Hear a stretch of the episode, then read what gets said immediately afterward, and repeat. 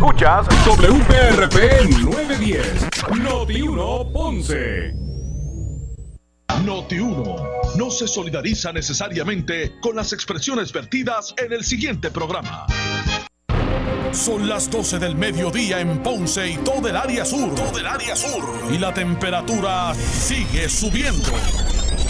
Luis José Moura ya está listo para discutir y analizar los temas del momento con los protagonistas de la noticia. Es hora de escuchar Ponce en Caliente por Noti1 910. Bueno, saludos a todos. Saludos y buenas tardes. Bienvenidos. Esto es Ponce en Caliente. Yo soy Luis José Moura, como de costumbre, de lunes a viernes, por aquí por eh, Noti1, analizando los temas de interés general en Puerto Rico, siempre relacionando los mismos con nuestra región. Así que, bienvenidos todos a este espacio de Ponce en Caliente. Hoy es lunes, gracias a Dios que es lunes. Lunes 8 de febrero del año 2021. Gracias por acompañarnos en este espacio. Buen provecho a todos los que están almorzando en este momento, los que se disponen así a hacerlo. Gracias a todos por estar aquí en Ponce en Caliente. Bueno, hay, preocupación entre alcaldes relacionado a las enmiendas al plan fiscal que o al plan fiscal que estaría sometiendo el gobernador eh, a la Junta de Control Fiscal. Eh, los alcaldes están preocupados qué impacto puede tener en sus municipalidades los ajustes presupuestarios que eso pudiera suponer, eh, suponer o no. Así que hay preocupación ante esa situación y eh, ayer, bueno, o recientemente el presidente de la Comisión de Hacienda en la Cámara de Representantes, Jesús Santa, recibió al presidente de la Asociación de Alcaldes, Luis Javier Javier Hernández, el alcalde de Villalba. Eh, al igual que a Juan José Santiago, todos los representantes que eh, para pues obviamente poner en perspectiva este asunto y vamos a ver lo que dijo, no tan solo eh, Jesús Santa, sino el alcalde de Villalba eh, al respecto. Lo cierto es que hay, hay muchos argumentos y hay muchos planteamientos que están haciendo los alcaldes, por ejemplo, el de responsabilizarse de trabajos en sus municipalidades que le correspondan al gobierno estatal, eh, pero a cambio de que esos presupuestos que usa el gobierno estatal pues se les sean referidos a, a, los municipios. Por ejemplo, si el municipio se tiene que hacer cargo de las carreteras estatales, pues que le pasen los chavos. Eso es lo que ellos están reclamando, básicamente, ¿verdad? En Arroyo Habichuela. Eh, si tienen que encargarse del manejo mayor, del mantenimiento de las escuelas, pues, si le pertenecen a, a edificios públicos, pues que, que, le pasen los chavos.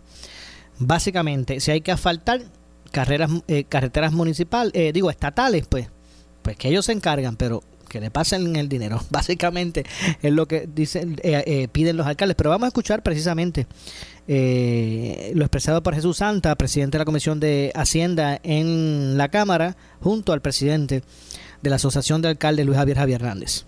José Santiago Nieves, de la Comisión de Asuntos Municipales y el presidente de la, de la Asociación de Alcaldes de Puerto Rico, el alcalde de Villalba, eh, haciendo una presentación referente a los pasos que estamos siguiendo de lo que, dentro de lo que es eh, no solamente buscar modificar o cambiar el plan fiscal de Puerto Rico, sino también a la misma vez trabajar con cambios necesarios en el presupuesto de Puerto Rico.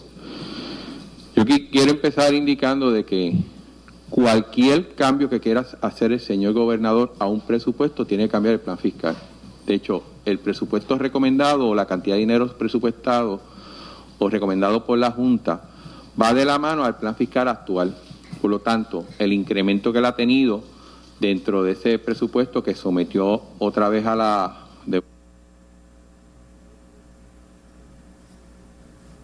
Volvió a la Junta, eh, requiere, si desea que sea aprobado y que no corra la misma eh, destino que ocurrió en los últimos cuatro años, modificar el plan fiscal. Esta Cámara de Representantes, desde el día uno estamos diciendo que queremos ser partícipe de ello. Tanto es así que hace una semana y pico se le enviaron varias recomendaciones al señor gobernador de cuáles deben ser los cambios que tiene que hacer eh, el gobierno en ese plan fiscal para poder llevarlo o atemperarlo a la realidad presupuestaria de estos momentos. Hay que recordar que ese plan fiscal fue hecho en mayo del 2020 y que muchos cambios han habido, especialmente a nivel eh, de, finanzas y fiscal y de los municipios, la misma operación del, del país, que lo hacen inoperante dentro de lo que es nuestra realidad económica y operacional del gobierno. En este sentido, en la tarde de hoy estamos enfocando en dentro de los cambios que quisiéramos hacer en una propuesta que incluye a los municipios. De hecho, un plan fiscal que afecta a todo el país, en teoría todo el país tiene que participar en él. O sea, no puede ser un documento que solamente trabaje el señor gobernador eh, junto con la Junta. Eh, la legislatura eh, le estamos diciendo que queremos participar, colaborar en, ese proceso y los señores alcaldes, creo que tanto de la asociación como de la federación, está en la misma tónica de participar en esa modificación del plan fiscal y por ende en la confección del, presupuesto. Por eso es que estamos aquí. Dentro de la propuesta que tenemos, buscando mejorar los servicios del país, de que el dinero que se utiliza llegue a la gente, que ha sido la mayor, queja que hemos tenido en los últimos años, estamos proponiendo de que parte de los servicios que da el gobierno, que lamentablemente por décadas no han sido eficientes como son el manejo de la infraestructura y operación de las escuelas, y más enfocado en la infraestructura, las condiciones de mantenimiento de las carreteras, especialmente las secundarias, y obviamente el mantenimiento de, y, operación de las áreas recreativas, estamos recomendando que éstas pasen a ser administradas y trabajadas por los municipios con los recursos que se asigna el gobierno central a ellos. Eh, más, más adelante, tanto el representante como el alcalde van a explicar más en detalle las propuestas, pero lo que estamos planteando es que eso viene de la mano de lograr unas economías dentro de esa operación, de lograr mayor eficiencia para que el servicio llegue directamente a la gente y, y para ser honestos, aquí los municipios, prácticamente todos, en estos momentos, están llevando a cabo algún tipo de operación o mantenimiento de las escuelas, de las carreteras en su, en su reparación, inclusive de los parques recreativos, sin tener los recursos. Obviamente cada municipio lo hace según sus recursos, ¿no? Uno puede hacer más, otros menos, pero está probado que lo que se hace ahí lo están haciendo los municipios y dentro del concepto, inclusive la propuesta del señor gobernador de descentralizar la operación del gobierno central que ha demostrado por décadas, y digo otra vez, la ineficiencia del gobierno central en estas operaciones, entendemos que una forma lógica, eh, accesible, rápida y, que va a lograr buenos resultados es pasar esas competencias a los municipios. Dejo entonces al compañero Juan José Santiago para que vaya explicando en detalle la presentación que tenemos. Buenos días a todas y todos los miembros de la prensa y las personas que nos sintonizan a través de las redes sociales. Yo quiero, antes de comenzar la presentación, decirles que, hemos sido consistentes en esta nueva delegación, en esta nueva mayoría en la Cámara de Representantes de lo importante que es la descentralización como un fin, como un fin de mejorar los servicios hacia nuestra gente. Hemos sido consistentes también en plantearle al señor gobernador que tiene 78 estructuras locales que se hacen disponibles hoy para trabajar en conjunto y en equipo eh, para, para la recuperación del país. Así que vamos a comenzar eh, con unos asuntos de eh, presupuesto que han sido identificados en el plan fiscal y que esto parte ¿no? de, la, de, las, de las enmiendas que, que, le queremos proponer al gobernador y que son eh, debidamente ya discutidas con alcaldes asociados y federados. En el caso de las escuelas, el plan fiscal reconoce que hay 289 estudiantes de grado kinder a grado 12. 289 mil estudiantes.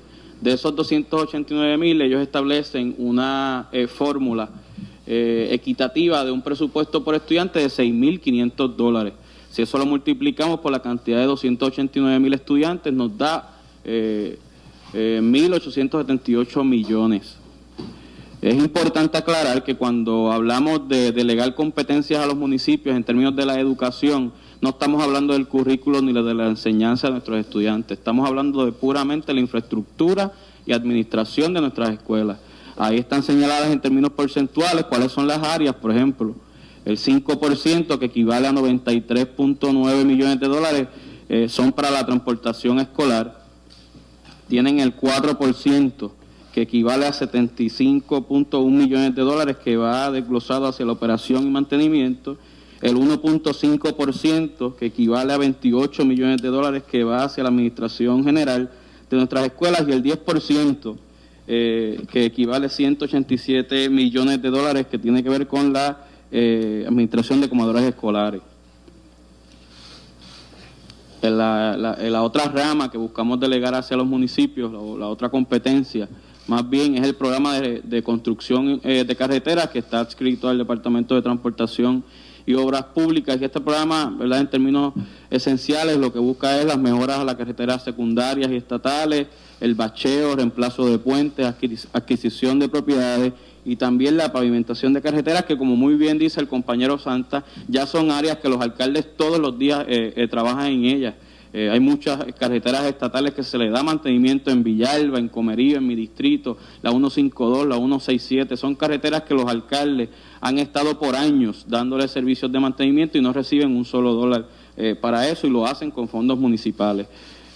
básicamente, en el área de carreteras se identifica en el plan fiscal unos 513 millones de dólares que van eh, eh, dirigidos hacia ese programa de construcción y carretera, que es lo que planteamos en, la, en la tarde de hoy, que sean entonces delegados hacia los municipios. Eh, la otra competencia de la que estamos hablando para transferirle del Estado hacia los municipios tiene que ver con parques nacionales y recreación y deportes. En el área de parques nacionales hay un programa de construcción y operación de parques nacionales e instalaciones recreativas y deportivas, que equivale a unos 14.3 millones de dólares. Y en el área de recreación y deportes, en el Departamento de Recreación y Deportes, hay un programa de infraestructura física que es para darle mantenimiento a nuestros parques y canchas, eh, que equivale a, 9.4 millones de dólares, que totalizan ambos 23.8 millones de dólares, que es lo que hoy estamos planteando, eh, darle a los municipios para mejorar muchos de esos parques y facilidades deportivas y recreativas que, como bien saben, y una vez más repito, los alcaldes al día de hoy están atendiendo y no reciben un solo centavo. Aquí tiene un resumen de la cuantía total, este es el gran total, eh, que son 922 millones de dólares. Creo que la presentación va a ser circulada a los miembros de la prensa, eh, con cada una de las competencias que estamos hoy presentando al país que podemos enmendar el plan fiscal para que sean de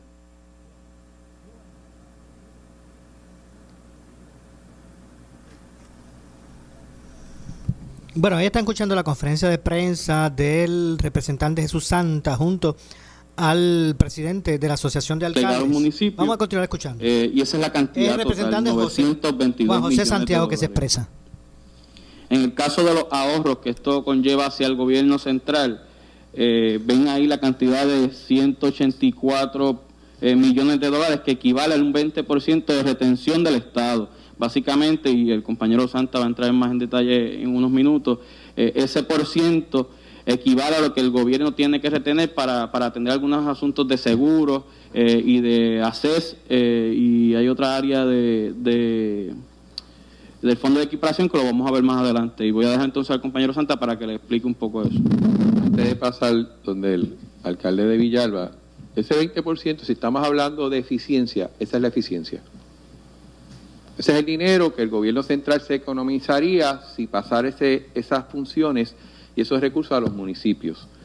Y de ello, entonces, hay otra economía adicional que son los 25 millones de dólares que tiene que ver con primas y seguros, que al tener esas facilidades pasadas al municipio, se estima que hay un ahorro parecido a ello, que llevaría a cerca de 210 millones de dólares en ahorros del gobierno central. ¿Qué se quiere hacer con ellos? aquí no se está diciendo que se va a gastar más dinero, al contrario, aquí lo que se está diciendo es que, dado la experiencia que hemos tenido con los municipios, que se espera lograr una eficiencia mayor de la que tiene el gobierno central en esa operación, que de hecho, quiero decir, estamos siendo conservadores, pudiera ser mayor.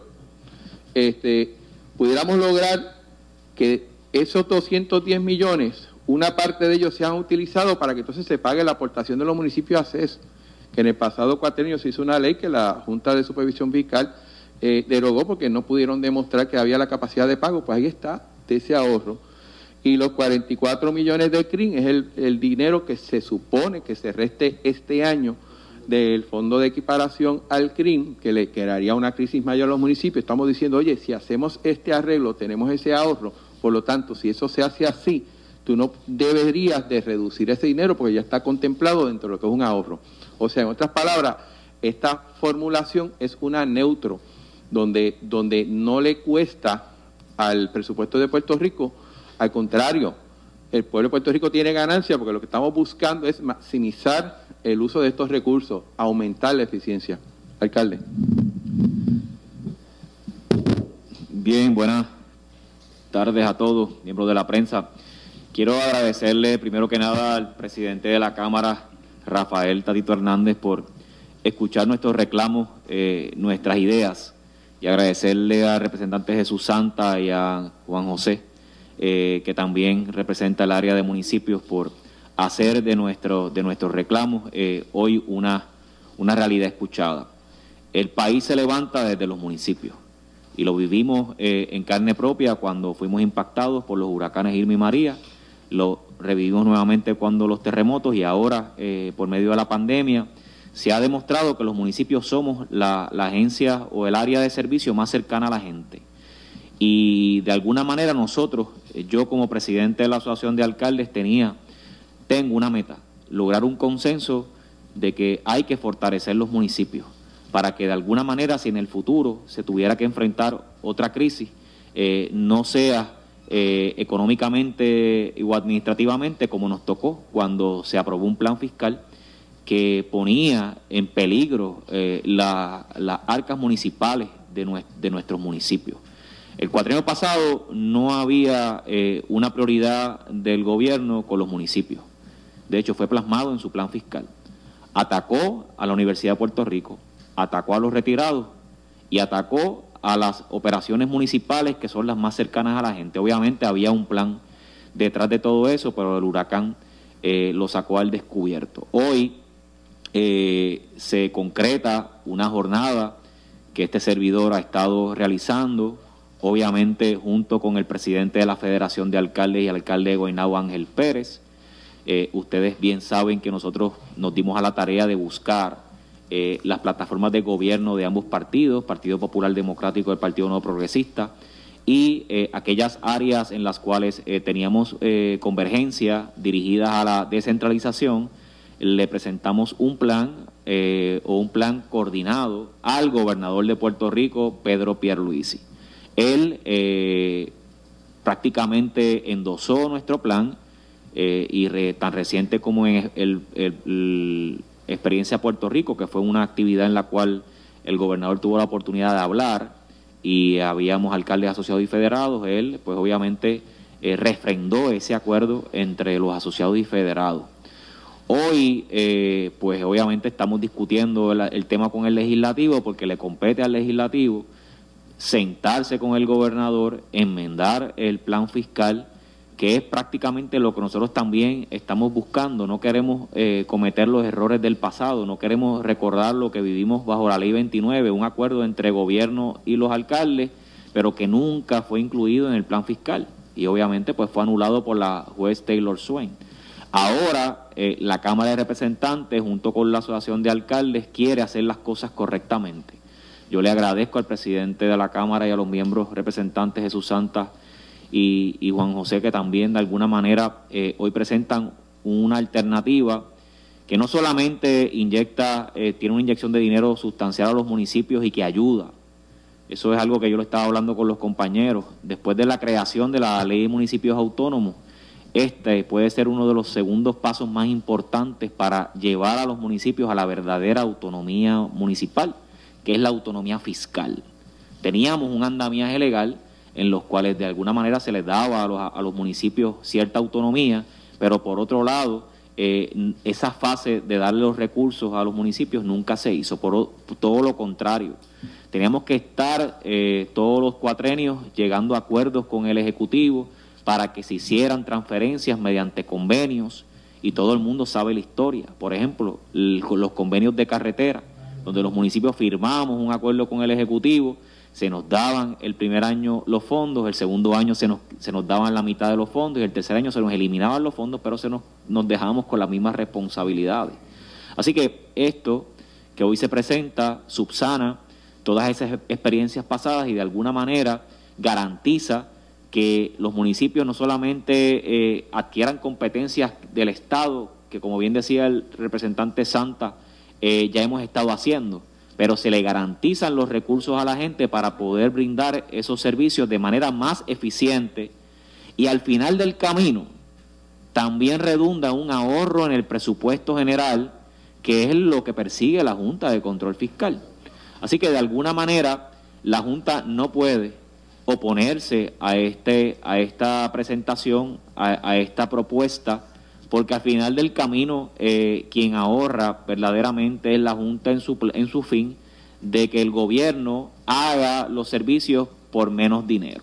Como bien decía el representante, esto es solamente un escenario de lo que puede ser mejor, porque yo les garantizo que los municipios podemos hacer los servicios del Estado con mucho menos recursos.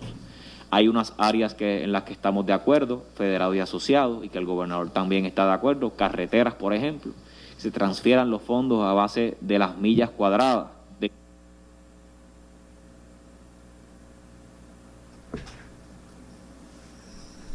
kilómetros. Eso también garantiza que no haya discrimen en la asignación de fondos, que ya hemos vivido en el pasado y que yo recientemente vengo de la asociación presentando una, una preocupación del alcalde de Caguas en torno a cómo se están distribuyendo, cómo se distribuyeron los fondos el cuatrienio pasado para el mejora de las mejoras de las carreteras. Pues con este, con, con, este plan presentado en la legislatura se elimina el discrimen, todo va a ser a proporción de kilómetros. Con los estudiantes también. Si con esto se acaba el tener que estar negociando con el Departamento de Educación acuerdos para trabajar transportación, trabajar seguridad escolar y en el ejemplo de transportación escolar es, es peor. Nosotros le demostramos al gobierno que lo podíamos hacer con menos dinero y, ¿qué hacía el gobierno? Al próximo año presupuestario nos asignaban menos recursos para hacer transportación escolar. Así nos fueron, nos fueron llevando para ellos ahorrarse ese dinero, pero ese dinero no iba a beneficiar a los estudiantes, iba a diluirse en otras cosas. Así que esto garantiza que los servicios por primera vez lleguen a la gente. Bien importante. Esto por primera vez garantiza que los servicios lleguen a la gente. Esto garantiza que por primera vez el gobierno de Puerto Rico tenga un presupuesto balanceado real. Y por otro lado, las luchas que por años, décadas llevamos haciendo los alcaldes para que seamos escuchados, para que se nos brinde la autonomía fiscal real, por fin han sido escuchados por la Cámara de Representantes de Puerto Rico. Así que de alguna manera yo les agradezco a ustedes que nos hayan insertado en este proceso. Eh, esto obviamente conlleva una enmienda al plan fiscal porque no queremos pasar lo mismo que pasamos con la ley 29, ese engaño no lo queremos vivir nuevamente y de alguna manera también le damos un ahorro al país en el gasto presupuestario. Es importante, antes de, finalizar, que eh, más allá de esta propuesta con los municipios, eh, el planteamiento también tiene que ser que si nos vamos a tirar a la aventura que debemos de hacer, de enmendar el plan fiscal, tiene que no puede ser solamente el señor gobernador con la Junta.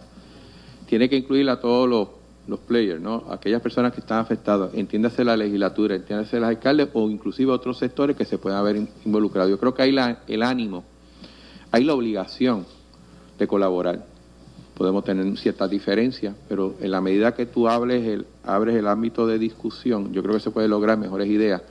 Y en este caso, eh, podemos ver el ejemplo que aunque eh, tenemos el presidente de la Asociación de Alcaldes, sé que ha habido conversaciones con la federación y en muchos aspectos.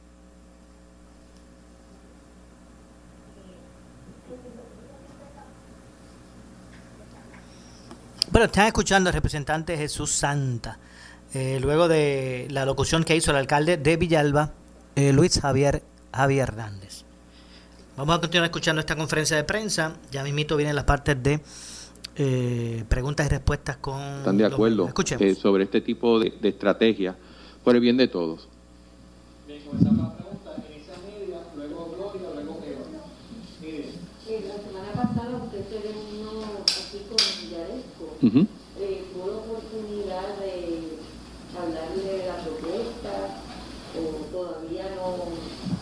Pues mira, la, la primera reunión la tuvimos, si no me re- mal recuerdo, hace dos lunes atrás. eh, y quedamos en una segunda reunión que iba a ser esta semana, que era más técnica. Sí se había hablado por encimita de las propuestas y la intención de modificar el plan fiscal. Esa reunión que se debió, se debió haber dado la semana pasada, esta que pasó, eh, no se pudo dar por ciertas situaciones particulares, fue pospuesta, pero estamos en camino de ello.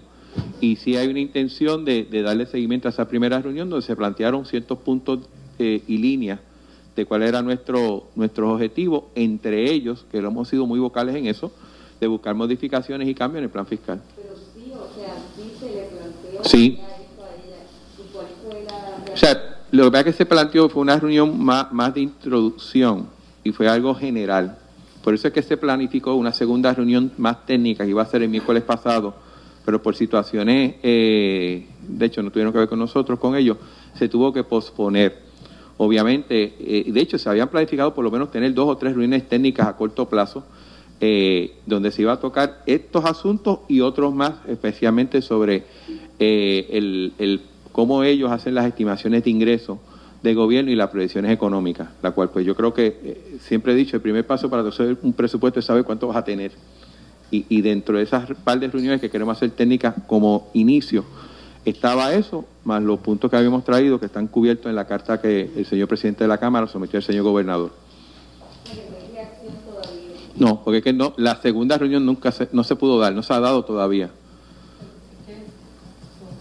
Como te dijo la colega, que ellos tuvieron que la, la Junta tuvo una vista pública hace una semana, o sea, después que se reunió con ustedes y el, la propuesta plan fiscal, los pilares que ellos presentaron, está el recorte a la UR y el recorte a los municipios. Por eso, eh, ellos, no me parece que le hayan aceptado la es que no, o sea, vuelvo otra vez, la primera reunión fue la primera reunión que como nueva Cámara tuvimos con la directora de la Junta de Supervisión Fiscal. De hecho, todavía nos falta reunirnos con los miembros, eso no lo hemos hecho.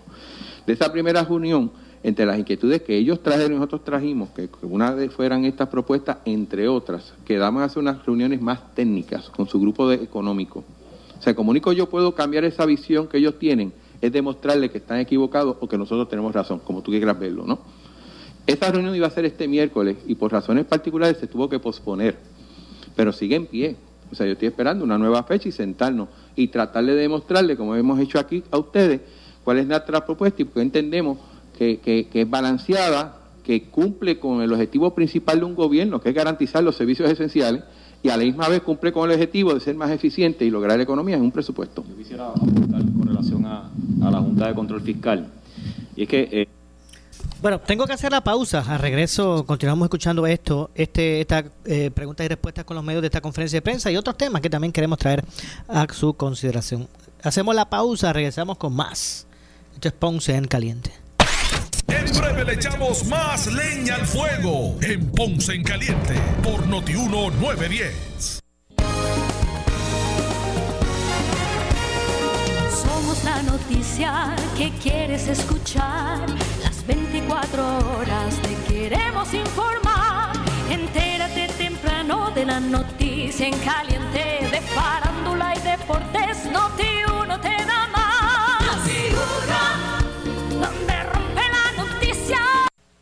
En tu cooperativa de Juaradías seguimos contigo ofreciéndote lo que tú necesitas para consolidar, remodelar y hasta para sorprender en San Valentín. Te ofrecemos hasta 40 mil dólares desde un 5.25% APR. Solicita online en coopjuaradías.com o comunícate 837-2575 sucursal Juaradías 580-0042 sucursal Coto Laurel. Restricciones a oferta por tiempo limitado. Acciones y depósitos asegurados hasta los 150 mil dólares por COSENU por el gobierno federal.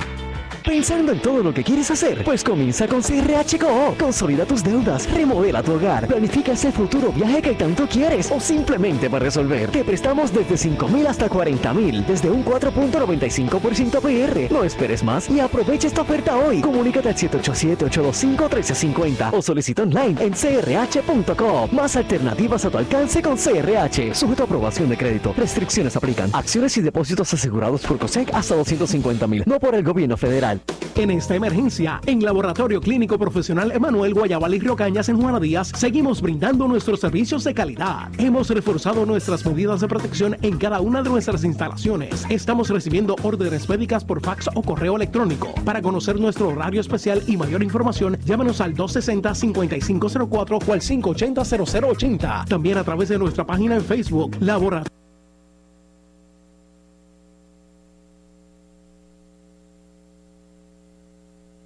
Por eso sintoniza todos los miércoles a las 8 y 45. Por eso sintoniza todos los miércoles a las 8 y 45 de la mañana en el programa A Palo Limpio, Tu Dinero Seguro, con Ángelo Díaz, experto en seguros y planificación financiera, y Pedro Astacio, porque en la crisis no se improvisa. Teléfono 787-220-7775, 220-7775. Especiales que enamoran en Mr. Special. Cierre entera Surinam congelada, 1.99 libra. Aguas salutaris, paquete de 24, de 16.9 onzas a 2.89. Chuletas de cerdo corte de centro, deshuesadas, frescas, a 1.59 libra. Arroz rico, grano mediano, 3 libras a 99 chavitos. Bebidas Plus, variedad, 58 onzas a 5 por 5 pesos. Muslos de pollo con cadera Back Portion congelados, 10 libras a 49 chavitos libra. Especiales válidos hasta el 10 de febrero del 2021. Si tienes 40 años o más, la prevención es lo más importante para evitar el cáncer de colon, esófago o estómago. En Advanced Endoscopy Center, el único centro de endoscopía ambulatoria acreditado en Puerto Rico, en Ponce Bypass, el doctor Álvaro Raymondé, gastroenterólogo por Certify, cuentan con los equipos más avanzados, incluyendo ultrasonido endoscópico, para la detección temprana de lesiones que pueden desarrollarse en cáncer de colon, esófago, estómago y también cáncer de páncreas. Llámanos al 843-1129. Hoy en Noticentro Edición Estelar, siguen las filas de personas mayores de 65 años en busca de su vacuna. ¿Cómo transcurre el día? Soy Silvia Escoto y eso y más le presentamos a las 4 por Guapa. Sirve a tu comunidad durante emergencias y desastres naturales con el Puerto Rico Army National Guard. Visita nationalguard.com para más información. Un auspicio del Puerto Rico Army National Guard, la Asociación de Radiodifusores y esta emisora. Somos Noti 1630. Noti 1630. Primeros con la noticia. Noti 1630 presenta un resumen de las noticias que están impactando a Puerto Rico ahora. Buenas tardes, soy Luis Dalmau Domínguez y usted escucha Noti 1630 primeros con la noticia última hora 1233. El ex director de la Administración de Asuntos Federales, Carlos Mercader, dice no creer en el programa Pelotadura que el Departamento de Educación logre preparar cerca de 200 escuelas para el día 3 de marzo próximo reabrir las clases presenciales. Interviene Ferdinand Pérez. Para mí, lo, que es el tema de con el personal docente, prepararlo, dotarlo Por del eso. conocimiento del protocolo, ¿verdad? Y, y de- y del conocimiento. Se ha compartido ese protocolo con los maestros. los ya, no. materiales. Los materiales, llegaron. lo- los pupitres tienen, tienen Esto su. ya- exacto. Que escuelas privadas yo los he visto, pero las escuelas públicas lo tienen. Eh, se les ha tratado de instruir a, lo- a los niños sobre cuál va a ser ese nuevo proceso. ¿Cuáles son los grados? ¿Qué- qué- ¿Cuáles son Eh, las áreas de juego? ¿Qué van a hacer para el almuerzo? La- los horarios se han, se han cambiado porque, oye, ya, por ejemplo, una cosa que cambió en, en- en el allá donde mina, ya no hay cuido. Antes había un horario, exten- horario extendido. Como el horario extendido era, eh, ese sí era bien difícil controlarlo, porque estaban todos ¿verdad? dentro de un gimnasio compartiendo en una, unas mesas, pues eso decidieron eliminarlo. Pues entonces, e- es, ¿sabes? ese tipo de, de práctica se va a eliminar posterior a lo que, a lo que es el tiempo de niños en, en el salón. Los recreos se han cambiado, se ha cambiado. o sea, entonces, aquí es donde yo creo que es donde realmente están los escollos para volver a, para, para que el sistema pueda comenzar nuevamente, Ferdinand, que es que no necesariamente ten- estamos preparados para ello. Noti 1, última hora 12.35. Mientras el ex secretario de Asuntos Públicos de la Fortaleza, Ramón Rosario, dijo en el programa Pablo Limpio que la prioridad del gobierno debe maximizar el proceso de vacunación contra el COVID-19 en la isla. del hecho de que sale una persona y vamos a nombrar otra porque esto es así, pues yo creo que pues... Porque es la que dicen. Sí, sí, porque- y es de mi municipio. Y es de mi municipio. tú sabes. Este, creo que pues la recomendación del doctor Carlos Meda yo creo que es buena, cualquier persona, y lo importante es que goce de la confianza y se siga atendiendo la emergencia, que yo creo que más de una fase de rastreo que tiene que continuar, ya ha cambiado a una fase de vacunación. Yo creo que la, la prioridad hoy en día en Puerto Rico es cómo manejo el sistema de vacunación, cómo lo aumento y cómo lo maximizo. Y en ese sentido, pues, sea la persona que sea, que goce de, la, de la confianza del, secretario de salud, que al final es que tiene la responsabilidad eh, constitucional de, eh, de manejar la emergencia. Y finalmente un escalamiento fue reportado a las 7 de esta mañana en el dispensario Tetra que ubica en Las Vegas Mall en Vega Baja. La policía informó que una persona alegó que alguien forzó la puerta del metal del dispensario logrando acceso al interior, apropiándose de un generador inverter, un taladro eléctrico, extensiones eléctricas y cables. La propiedad fue valorada en unos 1.800 dólares. Noti 1, última hora, 12.36. En breve le echamos más leña al fuego en Ponce en Caliente por Notiuno 910. ¿Deseas un day perfecto este San Valentín? La fábrica de Matres Global te ofrece precios y comodidad que te enamorarán. Visítalos y aprovecha su doble descuento. Matres ortopédicos con un 60% más un 11.5% de descuento adicional en toda la colección Body Comfort y el Box Spring gratis. Todos con 15 años de garantía. También disponibles matres ortopédicos desde 99 dólares. Disfruta de los productos, garantías y servicios directos de Global Matres. Oferta válida en todas sus tiendas. Programas de financiamiento disponibles con y sin verificación de crédito. Restricciones aplican. Más detalles en las tiendas. Globalmatres.com 787-837-9000. 787-837-9000. En esta emergencia, en Laboratorio Clínico Profesional Emanuel Guayabal y Río Cañas en Juana Díaz, seguimos brindando nuestros servicios de calidad. Hemos reforzado nuestras medidas de protección en cada una de nuestras instalaciones. Estamos recibiendo órdenes médicas por fax o correo electrónico. Para conocer nuestro horario especial y mayor información, llámanos al 260-5504 o al 580-0880. También a través de nuestra página en Facebook, Laboratorio Clínico Profesional Emanuel. Por ti y por los tuyos, daremos la batalla unidos y venceremos.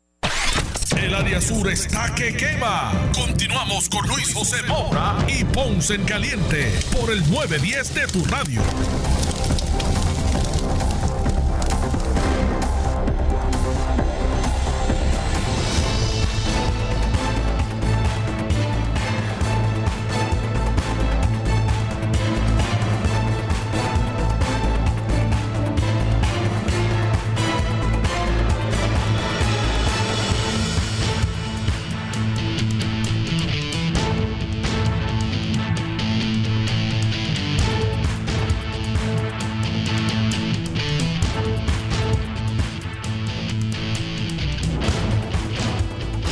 Bueno, de regreso. Soy Luis José Moura. Esto es Ponce en Caliente. Usted me escucha por aquí por Noti1 de lunes a viernes, de 12 a 1 de la tarde, analizando los temas de interés general en Puerto Rico y presentando los temas del día, el issues y eh, temas de interés general en Puerto Rico, siempre relacionando los mismos con nuestra región. Estamos escuchando en este momento la conferencia de prensa que ofreció el presidente de la Comisión de Hacienda de la Cámara, Jesús Santa, junto al alcalde eh, de Villalba, Luis Javier Javier Hernández, presidente de la Asociación de Alcaldes, y el representante José, Juan José Santiago Nieves. Así que vamos a continuar escuchando.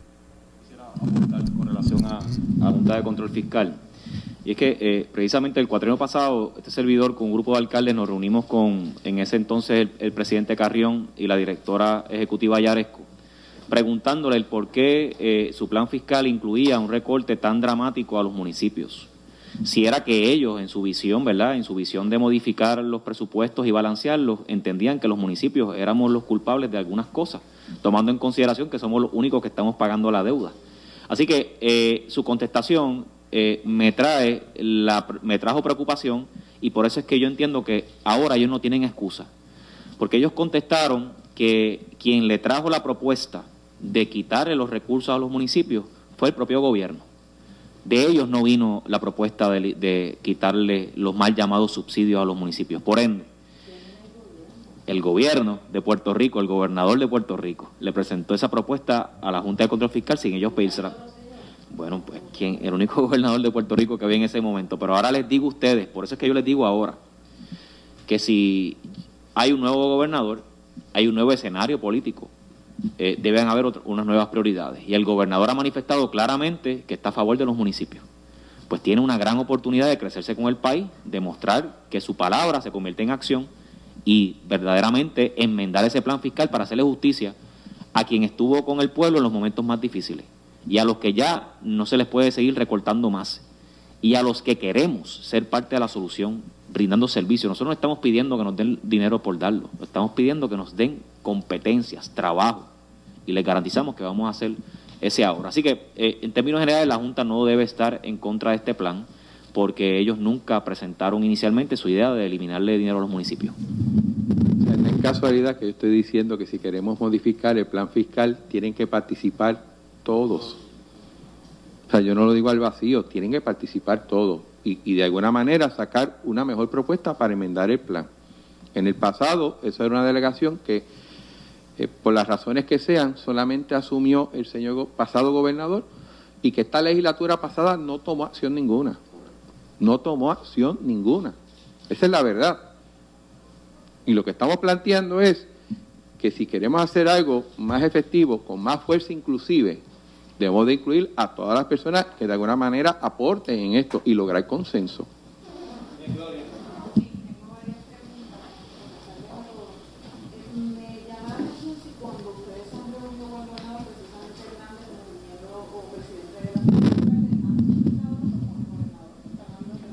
Con Pierluisi sí, eso fue lo que manifesté ahorita en mi presentación, en mi alocución, que una de las cosas que yo como presidente de la, de la asociación quiero hacer para no cometer los errores pasados es llevar las cosas por los canales. Lo primero que hice fue sentarme con el presidente de la federación, buscar con un comité de trabajo en aquellas áreas que fueron presentadas como plataforma de gobierno por ambos partidos, dirigido a la descentralización y armonizamos esa propuesta suscrita por este servidor y el alcalde de Guaynabo. Eso fue presentado al gobernador Pierluisi. El gobernador Pierluisi avala prácticamente casi todas las ideas, bueno, no puede decir que no porque están en su plan, plataforma de gobierno. O sea, lo que nosotros estamos presentando aquí hoy es parte de lo que ya estaba incluido en la plataforma de gobierno del PNP y del Partido Popular en sinergia, o sea, en acuerdo. Ahora, eh, quedamos en que el gobernador iba a suscribir un documento con los federados y asociados en algún momento determinado, pero estamos eh, contra el reloj. O sea, ya estamos eh, en este próximo, en este mes, se tiene que presentar un presupuesto, se tiene que presentar las enmiendas del plan fiscal, así que no podemos esperar, ¿verdad? Eh, obviamente ya le dimos la deferencia al gobernador, le presentamos nuestras ideas y ahora, ahora lo- lo que lo corresponde es integrarnos todos, como bien decía Santa. Aquí tiene que estar el Ejecutivo, el Legislativo y los municipios, trabajando en equipo. Si verdaderamente, como yo percibí del gobernador, que en, estos momentos él quiere fortalecer los municipios, pues ahí está la oportunidad.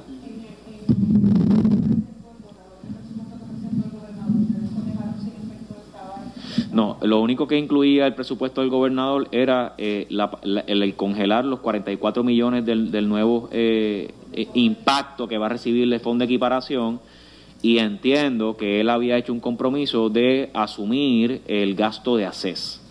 Esos dos renglones y por otro lado había una partida de 122 millones de dólares que se estaban asignando para las carreteras estatales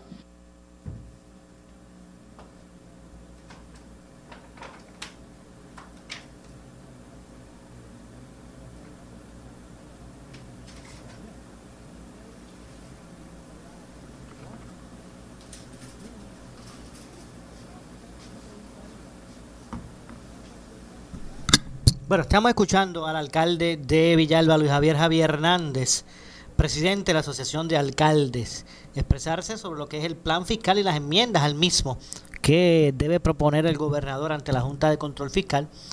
Eh, los alcaldes, en esta ocasión asociados, buscando ¿verdad? enmiendas eh, que beneficien a los, a los municipios que a la larga son los que en muchas ocasiones pues eh, atienden aspectos que le corresponden al gobierno eh, Pero- estatal. Escuchemos. lo que nosotros tenemos reparo, se van a transferir mediante convenios. Y ese es el error que, que ha pasado durante todo el tiempo.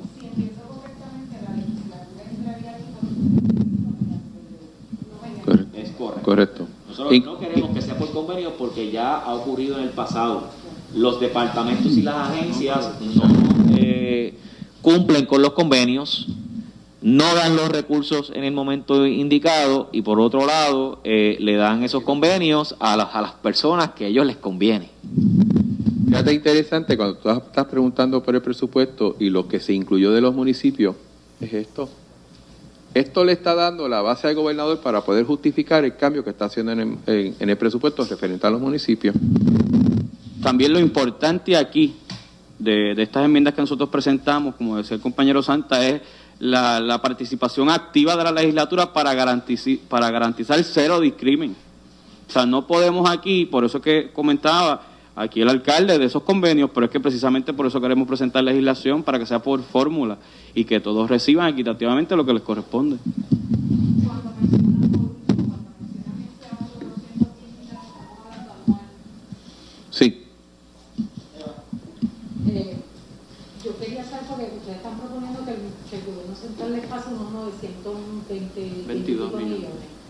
¿De dónde, de- yo quería saber de dónde el gobierno central los va a sacar si lo que ustedes están proponiendo al pasarle a ustedes control de las escuelas es desmantelar el departamento de educación No, no. y, y, de- y desmantelar este carretera, porque, o sea, el gobierno no tiene eh, los mil millones esos casi que ustedes están proponiendo y que el gobierno está proponiendo para el servicio Es- de la deuda cuando, cuando se reestructure la... E- Ese es el presupuesto de gobierno para esas, para esas actividades. O sea, no es dinero nuevo ni nada, eso es un dinero que ya está asignado para esa operación. ¿Qué se está diciendo?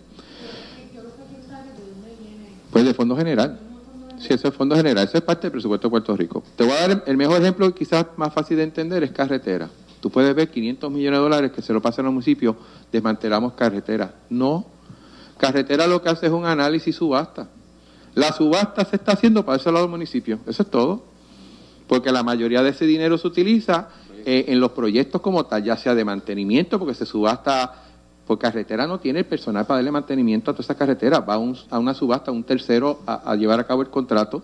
Carretera no tiene personal para asfaltar, va a un contrato. Carretera no tiene personal para construir carreteras, va a contrato. Lo que estamos diciendo es, ese proceso tuyo burocrático, lento, lento, porque dinero está llegando hace tres años por María y que más de la mitad de las carreteras no estén en buenas condiciones, yo creo que mejor definición de lento no lo es. Estamos diciendo, mire, hay un ente de gobierno, que es un gobierno municipal, que tiene acceso a todo Puerto Rico, que si tú le haces la delegación de ese dinero a ellos, y obviamente bajo las condiciones que tienen que seguir para darle mantenimiento y repavimentación de carreteras, va a ser el trabajo más económico y más rápido. ¿Cómo se llama educación?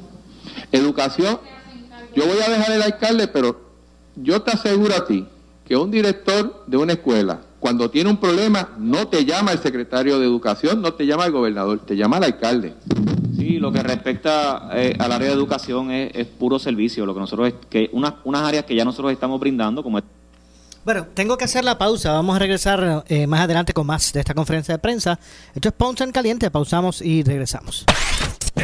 Le echamos más leña al fuego en Ponce en Caliente por Notiuno 910.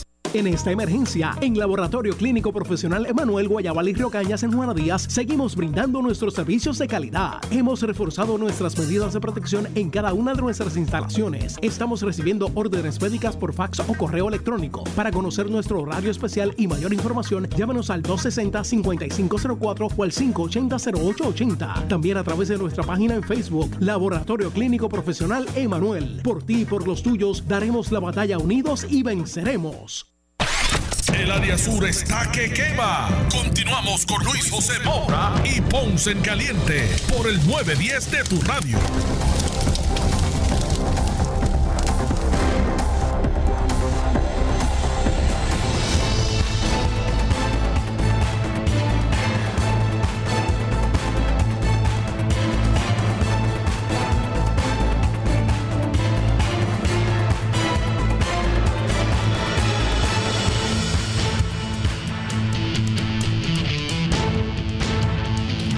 Bueno, estamos de regreso ya a nuestro segmento final. Soy Luis eh, José Moura. Esto es Ponce en Caliente.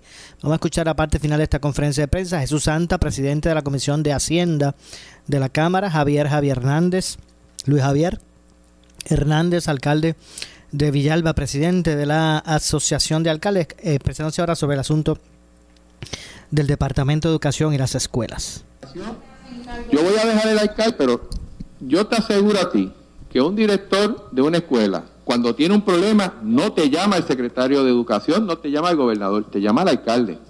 Sí, lo que respecta eh, al área de educación es, es puro servicio, lo que nosotros es- que una- unas áreas que ya nosotros estamos brindando, como es transportación escolar, como lo es seguridad, pero queremos y mantenimiento de escuelas, pero queremos llevarlo a otro nivel, eh, tomando tomando como punta de lanza lo que dice Jesús Santa, el servicio que de ordinario los directores y los maestros piden a los municipios, que se acelere, pues obviamente tener los recursos para brindarle esa situación. No, no, no, no. De hecho, el departamento va a seguir con toda su operación a nivel de lo que es el currículo educativo, la enseñanza. Es más, yo creo que le hacemos un favor, porque se enfoca en lo que es la educación. Y, y yo quisiera añadir, ¿verdad?, a eso del departamento, que es algo que yo he estado trabajando durante el cuatrienio pasado por- con, mucha, con mucha fuerza. Eh, tenemos un problema eh, que el, el presupuesto asignado por estudiante, en muchas ocasiones, al final del camino no llega al estudiante. Así que eh, nosotros queremos romper esa capa de burocracia que ocurre en, en carretera, pero que también ocurre peor aún en educación. Así que eso es bien importante que la gente sepa que eso garantiza que el presupuesto que se asigna por estudiante llegue verdaderamente al estudiante. Lo que ustedes están proponiendo es que la educación se concentre en la enseñanza y currículo, que le dejen a ustedes todo lo demás. Entonces, en lo de los parques, porque yo tenía, tenía una duda, porque los parques me parece que ya muchos municipios están, eh, tienen parques, en, en Carolina les puedo decir que ellos tienen el parque Julio Burgo, todo eso, y quería saber este, específicamente qué parques son. Bueno, hay, ah, ok, hay, hay, hay varias, aquí hay dos áreas. Todavía recreación y deporte tiene ciertas facilidades que la realidad es que aún con el dinero que tienen asignado no le dan el mantenimiento adecuado a ellos. Inclusive, aún teniendo ese dinero asignado, muchos municipios han tenido que darle total o parcialmente un mantenimiento a esas facilidades. Si eso es así, y eso ha ido ocurriendo durante los últimos, yo diría, desde el cuatrienio de Sila, que se ha ido cambiando, hazle la transferencia completa y dale el dinero que se supone que tú utilices para darle mantenimiento. Parques nacionales sucede lo mismo. Ahora mismo, después de tres años, yo creo que no hay ninguna facilidad de Parque Nacional operando. Sin embargo, tenemos 78 municipios operando. O sea, queremos ser más eficientes. Y con sus facilidades al día. O sea, queremos ser más eficientes. Y yo creo que sí, o sea, tenemos que salir de la caja. Tenemos que enfrentar el reto. El país tiene sus dificultades fiscales. Lo que no estamos diciendo voy a buscar más dinero o dame más dinero. Estoy diciendo del dinero que yo tengo, vamos a utilizarlo de mejor forma, no solamente para que se haga el trabajo que se tiene que hacer, sino que inclusive se haga más económico y genere economías. Seamos más eficientes. En el caso de que la, la Junta les diga a ustedes que no, si tienen un plan B, pues, y hago la pregunta porque, o sea, hay unas decisiones judiciales, por ejemplo, la Junta logró anular la ley 80, 81, 82, obligar al gobierno a que no la enforzara, a la vez, este, y, y hay decisiones que dicen que, por ejemplo, que, no, que, ya, que el gobierno no puede hacer transferencias sin, sin, sin, la, sin la anuncia de la Junta. Quería saber qué, qué alternativa ustedes tienen de la Junta Fiscal de acuerdo. Yo creo que lo, primero que tenemos que plantear es qué propuestas mejores ellos tienen. O sea, ellos no se pueden oponer a estas propuestas cuando se habla en su propio idioma, en los números. Aquí se les garantizan unos ahorros al gobierno y se maximizan los recursos. Si ellos se oponen a estas propuestas, tienen que presentar entonces una mejor. A lo que dice el representante, que la Junta no puede andar por ahí con dos lenguajes diferentes. Eh, siempre que se reúne con los alcaldes nos dice, alcalde, ¿cuándo viene la propuesta de cómo se transfieren los servicios, las competencias a ustedes y, que, y cómo, cómo eso significa un ahorro en el presupuesto? Pues aquí está. Aquí está.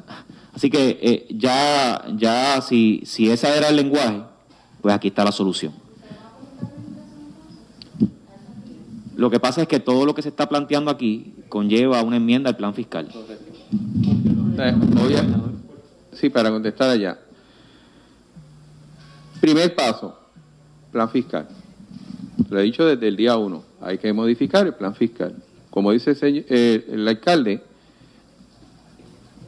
ellos siempre han dicho la dinámica de descentralizar, le estamos dando una opción. Yo no tengo problema que me mejore la propuesta, ningún problema. O hay espacio. Y las leyes que tú dijiste que le han derogado al gobierno es porque el gobierno no ha podido demostrar de dónde sale el dinero. Y nosotros hemos, hemos sido muy cuidadosos aquí en eso. Se puede subir, como uno dice en el campo, 10 pesos más o 10 pesos menos, pero aquí se está buscando un ahorro de dinero y se está forzando inclusive, estamos forzando a los municipios a ser más eficientes porque no le estoy dando todo el dinero para que haga lo que tiene que hacer el gobierno central, le estoy dando menos, le estoy quitando un 20. Y eso no es lo que quiere la Junta. O sea, en ese sentido, estamos en ese camino. Creo que tenemos los fundamentos para sentarnos a hablar y poderle decirle, mira, más o menos vamos en la misma línea, queremos tener un gobierno más eficiente, cuidando cumplir con lo que son el funcionamiento de los servicios esenciales. Y yo creo que eso se puede lograr. Y espacio de hablar, creo que siempre lo ha habido. Lo que pasa es que antes hablaban dos. Y yo lo que estoy planteando aquí es que tenemos que hablar mucho y participar mucho, porque una vez se enmiende, que yo confío que se enmiende el plan fiscal, no es uno quien lo va a ejecutar, tenemos que ejecutar- ejecutarlos todos.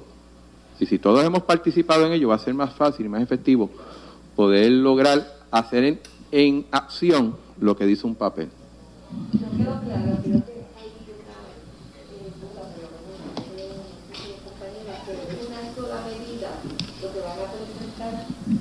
Bueno, en, en este caso tenemos lo de los municipios. Recuerda que tenemos también otras propuestas a la, a, a la, a la Junta referente a los pensionados. Bueno, se me quedó contestarle a ella. En la medida que se enmiende el plan fiscal, es obvio que tiene que haber legislación para poder tramitar y mover esta dinámica de, de transferir transfer, eh, transferencias de- de acción del gobierno central a los municipios. Y una de las cosas que estamos muy pendientes, que hemos hablado todos, es que de alguna manera no puede ser discrecional en el sentido de que, de que sea un acuerdo de uno a uno. Tiene que haber una métrica. Los mejores ejemplos, ¿cuánto dinero se le va a dar al municipio de Villalba para darle mantenimiento a la escuela? Pues va a depender de la cantidad de, estudiantes que tenga y el rey que, que tenga. Si son mil por estudiante, dos mil por estudiante, lo que sea. Sí, vuelvo otra vez. Si yo no enmiendo el plan fiscal, vamos a cometer el mismo error que ha cometido la pasada administración, que quizás suena bonito para la grada, pero no es efectivo en la ejecución. Y yo quiero ser responsable en eso. Bueno, ahí escucharon la conferencia de prensa de Jesús Santa y el alcalde de Villalba. Lamentablemente se nos ha acabado el tiempo. Nosotros regresamos mañana con más a las 12 del mediodía. Soy Luis José Moura. Esto es Ponce en Caliente. Eh, pero usted, amigo y amiga que me escucha, no se retire que tras la pausa ante la justicia. Tengan todos buenas tardes. Escuchas WPRP 910, Noti 1 Ponce. Noti 1 no se solidariza necesariamente con las expresiones vertidas en el siguiente programa.